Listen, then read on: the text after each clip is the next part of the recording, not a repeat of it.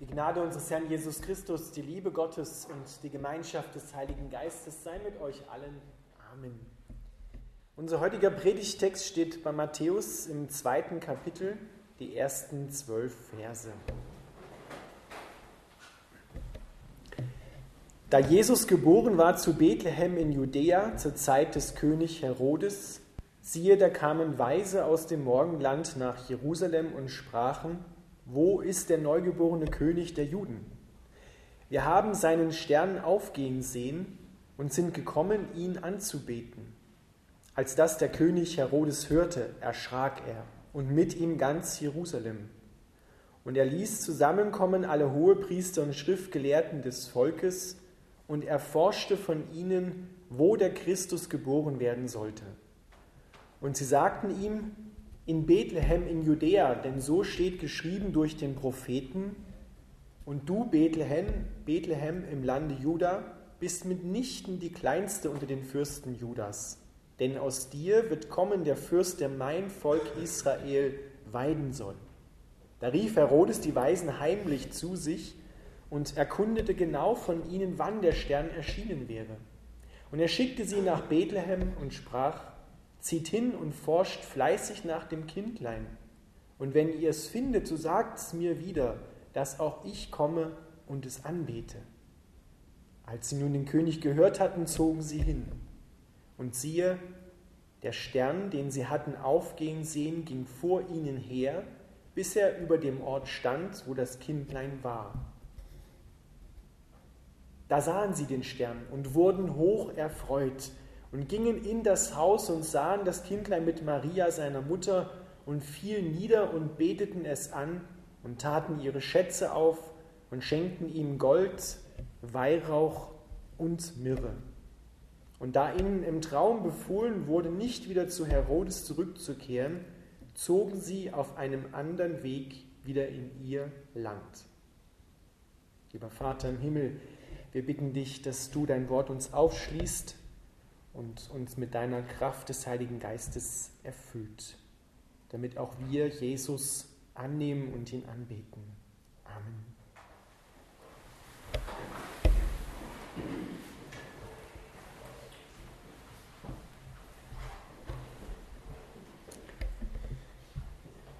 Ihr Lieben, es ist eine ganz wunderbare Geschichte, die wir hier bei Matthäus lesen und hören dürfen. Und wir wollen so ein bisschen der Frage nachgehen, was haben die drei Männer aus dem Morgenland erkannt, warum sind sie gekommen und vor allem, warum sind sie vor dem Kind niedergekniet und haben es angebetet. Was war der wirkliche Grund dafür? Denn wenn wir diesen Grund erkennen, dann werden auch wir vor diesem Kind, vor diesem neugeborenen König niederknien und ihn anbeten. Matthäus schreibt, so übersetzt es zumindest Luther, dass da drei Weise aus dem Morgenland kamen. Für Weise steht im Griechischen das Wort Magoi. Das sind also drei Magier, die dort gekommen sind. Drei Esoteriker, denen Gott in ihr Wissen hinein eine Botschaft gegeben hatte, die sie geleitet hat, hin nach Israel zu kommen und den neugeborenen König der Juden zu suchen und ihn anzubeten. Mit dem Morgenland ist nach dem, was wir aus den Schriften Alten und Neuen Testaments heraus wissen, ist Babylon gemeint. Das Land am Euphrat und Tigris, Mesopotamien. Und dort in diesem Land Babylon, dort war ja das Volk Israel vor einiger Zeit, vor 600 Jahren. Und die drei Männer, die da gekommen sind, die drei Magier, die kannten wahrscheinlich die Schriften oder mit ziemlicher Wahrscheinlichkeit die Schriften des Alten Testamentes. Und deswegen habe ich vorhin zu euch gesagt, achtet bitte einmal drauf, was dort im Psalm 72, den wir vorhin gemeinsam gebetet haben, und bei Jesaja im 60. Kapitel gesagt wird. Dort heißt es ja schon im Psalm 72, alle Könige sollen vor ihm niederfallen und alle Völker ihm dienen. Durch ihn sollen gesegnet werden alle Völker und sie werden ihn preisen. Und sie werden Gold bringen aus Saba und bei Jesaja steht sogar, dass die beiden anderen Sachen Weihrauch und Myrrhe.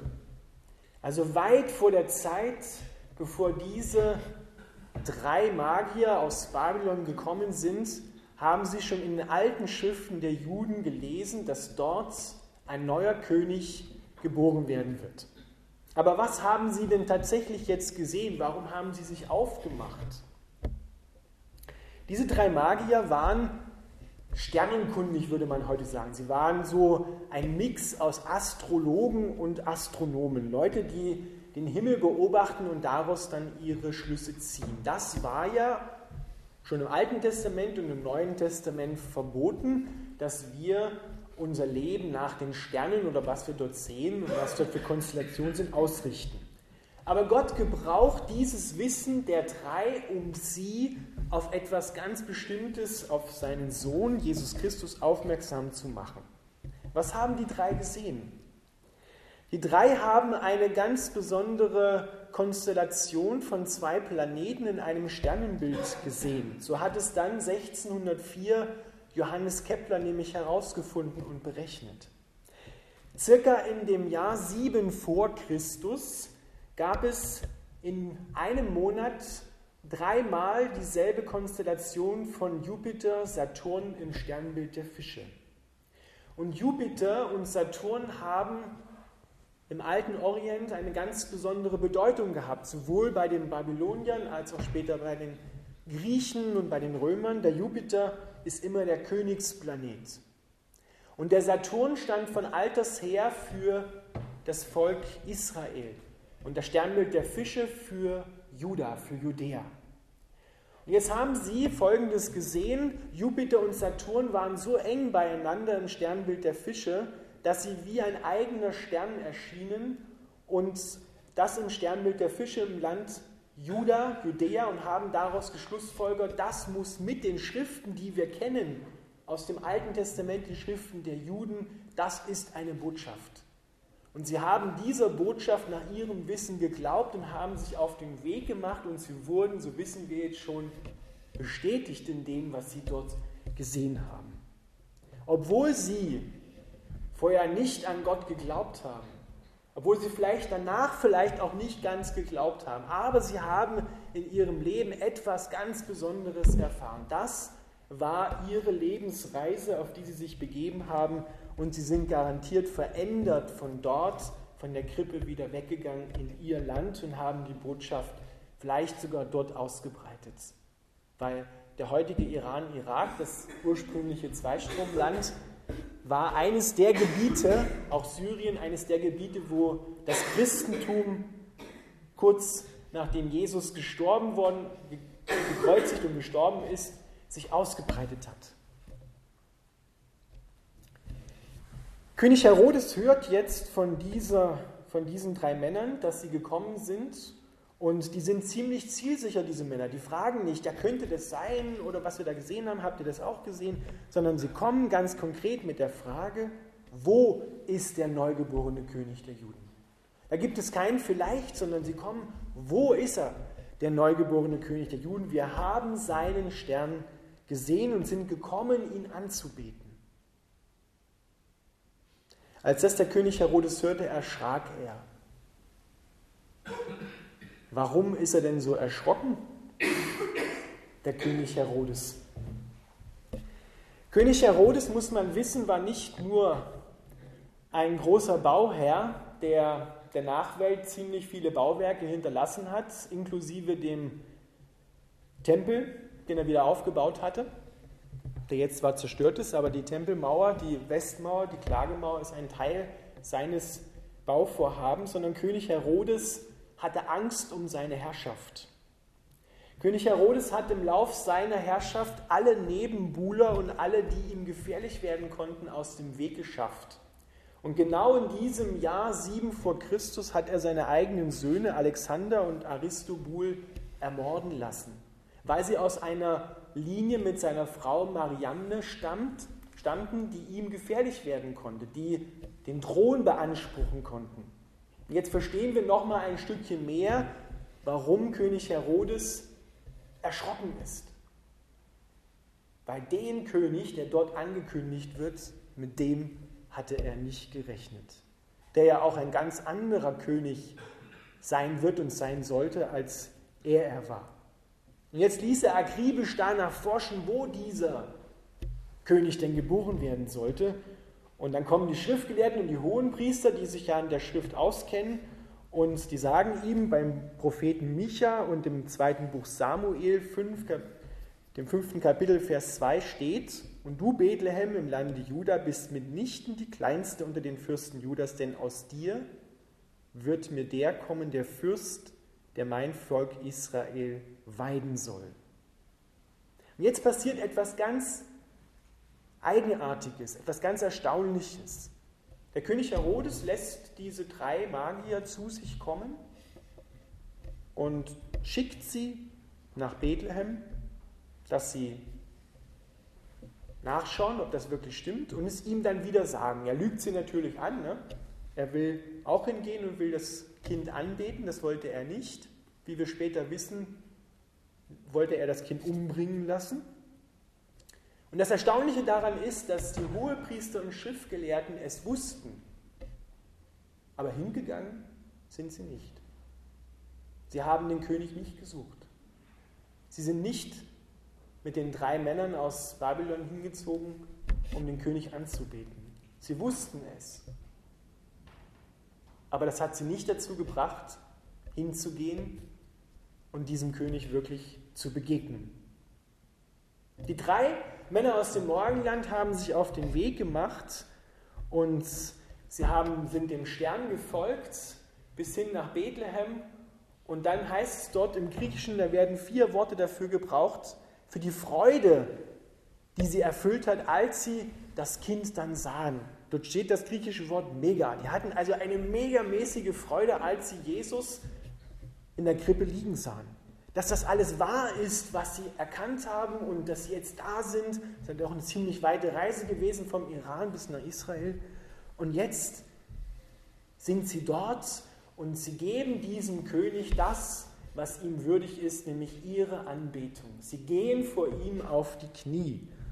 Und das ist das größte und hingebungsvollste Zeichen, dass man sich diesem König hingibt, dass man sein Leben zur Verfügung stellt, dass man sich ihm im positiven Sinne unterwirft und seine Herrschaft anerkennt. Und sie geben ihm das Beste, was sie mitgebracht haben. Gold, Weihrauch und Myrrhe. Und wie ihr wahrscheinlich schon wisst, in der Bibel ist nichts zufällig, sondern Gold, Weihrauch und Myrrhe haben natürlich eine Bedeutung. Gold ist so ziemlich das der Inbegriff dessen, was Menschen überhaupt geben können, das Beste vom Besten. Weihrauch und Myrrhe waren schon im Alten Testament zwei Dinge, die im Tempeldienst verwendet worden sind. Auf dem Räucheropferaltar.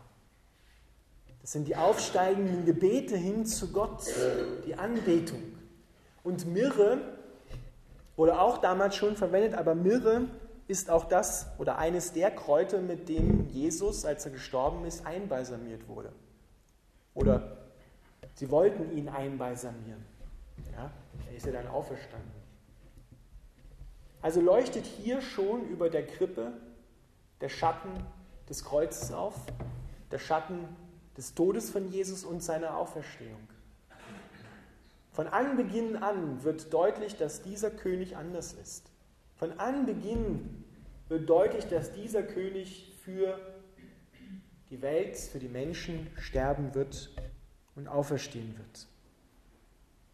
Gold, Weihrauch und Myrrhe stehen für das, was wir auch Jesus geben können, unser Bestes.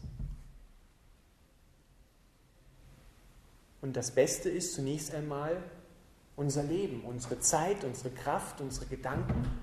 Deswegen sagt Jesus ja auch, das Höchste ist, was du machen kannst, liebe Gott von ganzem Herzen, mit aller deiner Kraft, mit allen deinen Gedanken, dein ganzes Leben, mit allem, was du hast. Aber die Könige, äh, die Könige, die drei Weisen, aus dem Morgenland, die haben natürlich noch was anderes gesehen. Denn sie kannten die Schriften. Sie kannten den Psalm 72. Und dort steht der wahre Grund, warum sie niedergekniet sind.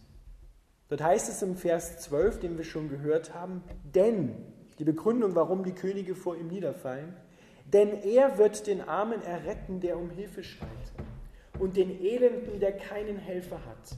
Er wird gnädig sein den Geringen und Armen, und den Armen wird er helfen. Er wird sie aus Bedrückung und Frevel erlösen, und ihr Blut ist wertgeachtet vor ihm. Er soll leben und man soll ihm geben vom Gold aus Saba. Man soll immer da für ihn beten und ihn täglich segnen. Hier wird das innere Wesen der Königsherrschaft dieses neugeborenen Königs der Juden beschrieben. Er kommt und seine Königsherrschaft besteht darin, zu retten, für Recht und Gerechtigkeit zu sorgen und Frieden zu bringen. Denn dieser Psalm ist von David geschrieben worden für seinen Sohn Salomo. Und Salomo ist ein abgeleitetes Wort von Shalom, von Frieden. Es ist letztendlich für den, der Frieden bringt, ein Gebet. Für den Friedefürst, für Jesus Christus. Und so wird er uns ja angekündigt, auch bei Jesaja. Er heißt Gottheld, Wunderrat, Ewigvater, Friedefürst. Jesus ist der Prinz des Friedens und seine Königsherrschaft besteht genau darin, die Menschen zu retten. Und das, ihr Lieben, ist der eigentliche Grund, warum diese drei Männer vor dem Kind niederknien. Und zwar freiwillig niederknien. Wir kennen viele Geschichten aus der Menschheitsgeschichte, wo andere niederknien mussten vor fremden Herrschern, weil sie gezwungen worden sind, aus Angst. Aber ein kleines Kind, was in der Krippe liegt, in einem ärmlichen Stall, da gibt es keinen Zwang, da gibt es keine Angst, da gibt es keinen Herrscher, der droht, ich werde dich gleich, wenn du nicht niederkniest, den Kopf kürzer machen sondern da ist nur das Kind. Und da sind die Worte und das, was die drei am Himmel gesehen haben. Und da hat es in ihren Herzen Licht gegeben. Da haben sie erkannt, das ist der wahre König, der König aller Könige. Vor dem knien wir nieder. Dem geben wir unser Leben. Dem stellen wir uns zur Verfügung. Wir geben ihm das Beste, was wir haben. Es steht nicht da, wie die dann weggezogen sind in ihr eigenes Land, aber ich glaube, dass das Leben von diesen drei Männern sich um 180 Grad verändert hat. Das war ihre Lebensreise, das große Ereignis in ihrem Leben, das sie höchstwahrscheinlich auch anderen berichtet haben und somit die Botschaft ausgebreitet worden ist. Ihr Lieben, was sagt das denn uns heute?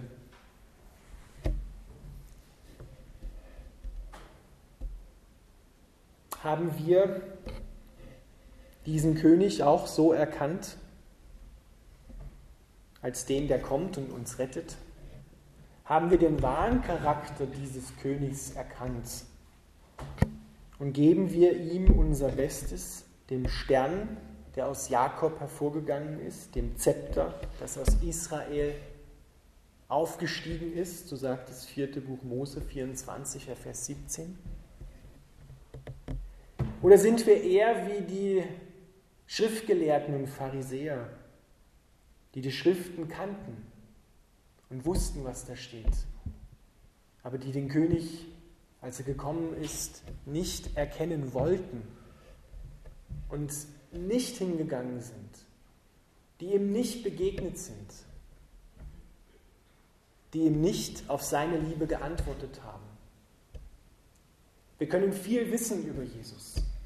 Wir können viel lesen, wir können das auch alles auf einer bestimmten Ebene für richtig halten und können trotzdem unser Herz vor ihm verschließen, können trotzdem an dem Eigentlichen vorbeigehen. Und das Eigentliche ist diese Begegnung mit dem König. Das andere, die Schriften, das, was uns hinleitet, das sind Hinweisschilder, wertvolle, wichtige Hinweisschilder. Aber sie sind nicht das Eigentliche.